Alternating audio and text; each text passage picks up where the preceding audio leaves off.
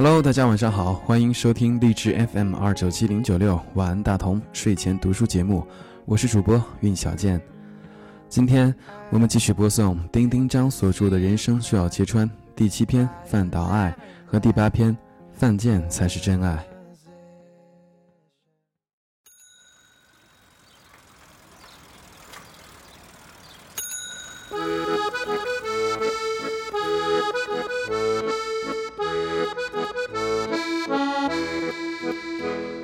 范岛爱，我爱过你，真的。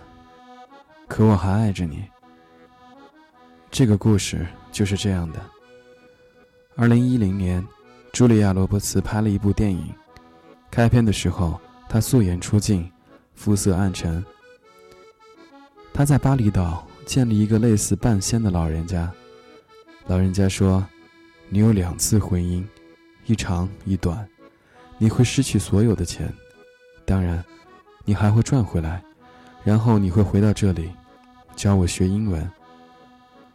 她回到美国的家中，丈夫睡着了，她就去客厅里祈祷，然后她流下眼泪，什么都没有发生，她只是觉得生活无法继续。然后她要和丈夫离婚，她没有留下一张字条，就搬出了家。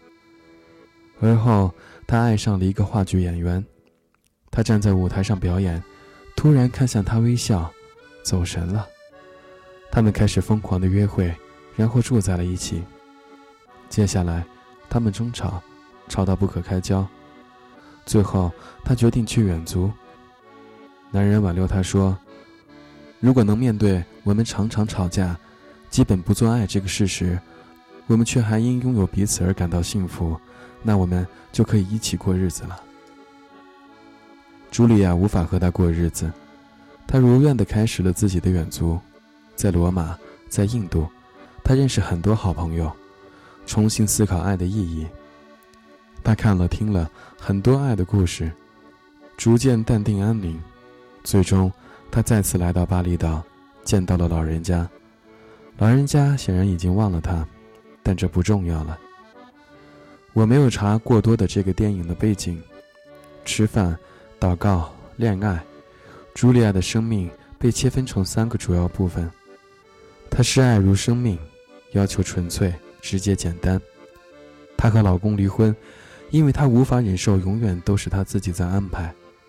她与新欢爱的炙热，也为家里的装饰吵架。她歇斯底里地说：“我喜欢乱。”她不能容许，她背对着他流泪。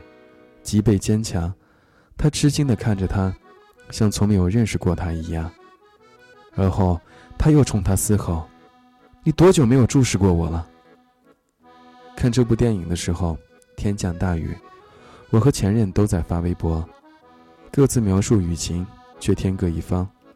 是如茱莉亚一般打破麻木现实，还是顺应感情的变化，寻找新的安逸？如他的新欢所说。能面对我们常常吵架、基本不做爱的事实，我们却还因拥有彼此而感到幸福，而这种现实，竟然是身边很多爱情的现实。他们没有因此变得更糟，他们也没有因此变得更好。爱情在他们的日常生活中，渐渐泯然于吃饭、呼吸、睡觉，或者其他更自然的东西。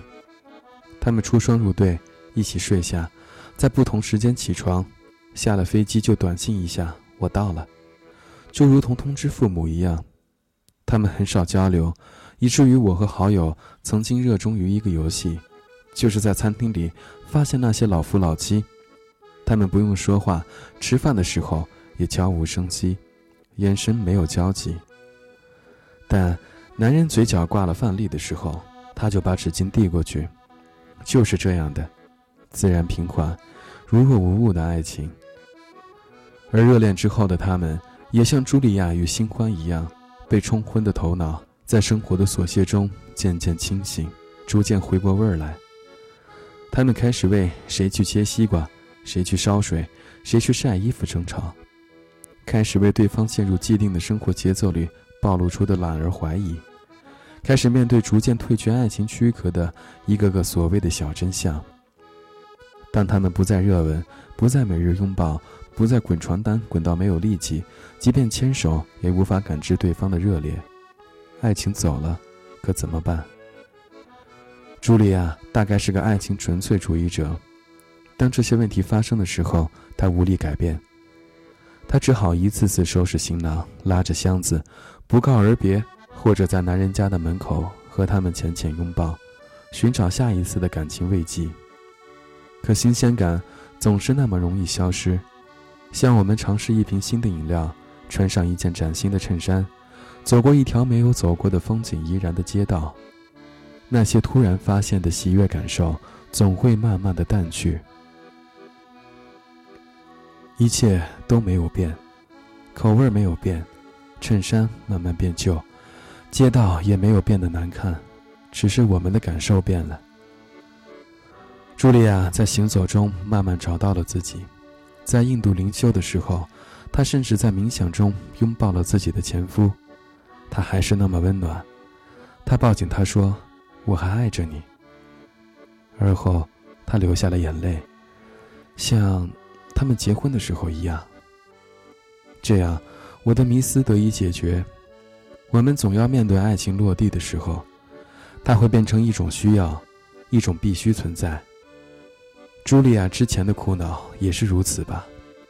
可我们就是无法要求一种状态永远都在最好、最强烈的时候，而当你不知道自己真正需要的时候，才会过分迷恋爱情带来的快感，迷恋那些明亮的、显而易见的东西，可那总是短的、少的，于是必然经历快感迅速的消退，而后判定说，这不是我想要的。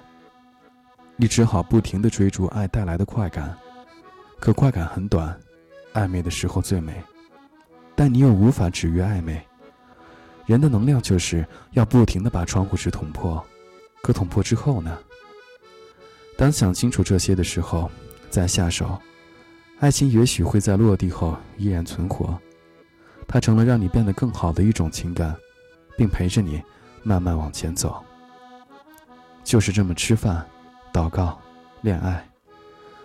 嗯，生命真是奇妙。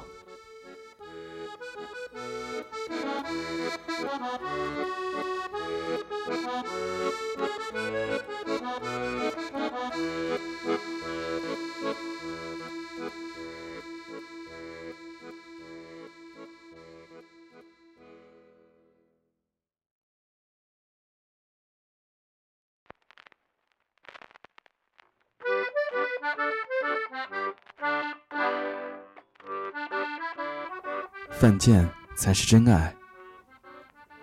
你喝醉时想起的那个人，基本上不会是来接你的那个。那天我发了这条微博，应者众。很多劝人的，最后实在说不通了，就说：“你上辈子一定是欠他的。”爱情故事里，但凡可以总结出个把道理的，也可以一言以蔽之，说一句“人性本贱”。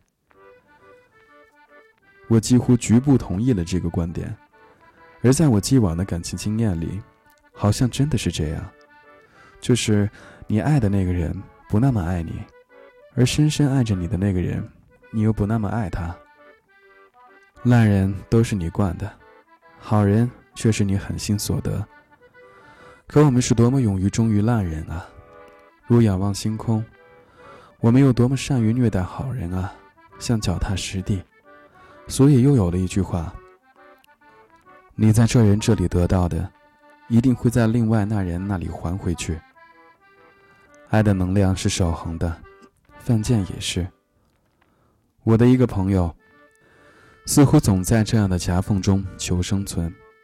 他真心爱着的那个人，总被另一个人伤得片甲不留，于是他常常去劝慰，充当指南针、保温瓶、创可贴、应急灯。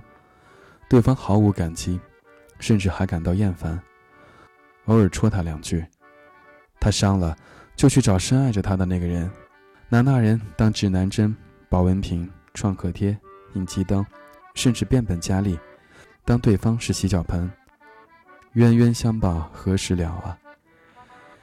有天他喝醉了，打电话给我，说：“我人生的理想就是两情相悦。”悲观的看，两情相悦基本上只存在于爱情初期，随后的博弈之中必有输赢，或者不是输赢，而是感情交易中的货币价值，美元与泰铢的较量。老话说得好，谁先认真，谁就输了。可这陈词滥调吧，不在我揭穿的范畴之内。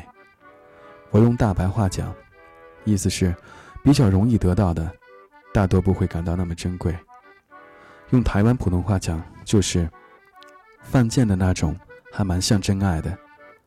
就像我小的时候，魂斗罗还很红的年代，我的语文老师家买了台游戏机，一块钱可以玩三十分钟，于是我就省下了每天妈妈给我的一块钱，心心念念去打游戏，边打边看表。那时的愿望是，长大的第一笔钱就要买一台小霸王。多年之后，当我们都已经长大到可以随时满足那个愿望的时候，我终于还是没有给自己买一台小霸王。今年生日，好友送了我一台，他就那么轻易的笑着，大早上的放到我的办公桌上，我很开心，甚至拥抱了他一下。几天后，我把游戏机带回家，插上电，默默的打了一局，轻易通关。我并不特别开心。大概就是，哦，好吧，这样的心理状况。我的意思是，人的感觉微妙在于，你会放大你不容易得到的和得到了一些但还想要的那部分感受，如同爱人，他不能唾手可得，不能随叫随到，甚至得烂到可以上天涯吐槽。也因如此，给你一点的时候，你才会记忆深刻，觉得格外珍贵。当然。这不能算是完美的恋爱，但也不能否认，因为期待的太苦，会导致得到的时候分外甜。所以，每个人记忆中最痛苦的那段感情必受重视，享有最高排位，日夜焚香，每年清明，每次酒后还要吊丧一次。你当然可以选择离开不爱你的人，并因此得到爱你的那个。而后完成一次巨大且华丽的逆袭，享受不那么爱所带来的放松，无所谓，轻而易举，但注定欢愉少于上一次，这是不犯贱的代价。所谓久旱逢甘霖的滋味，得旱，得不行才可以。可咱们要永远知道，那甘霖不是因为真的是甘霖，而是因为等得太久，量太少啊，而且。每个人都是另一个人的甘霖，只是汗太好记了。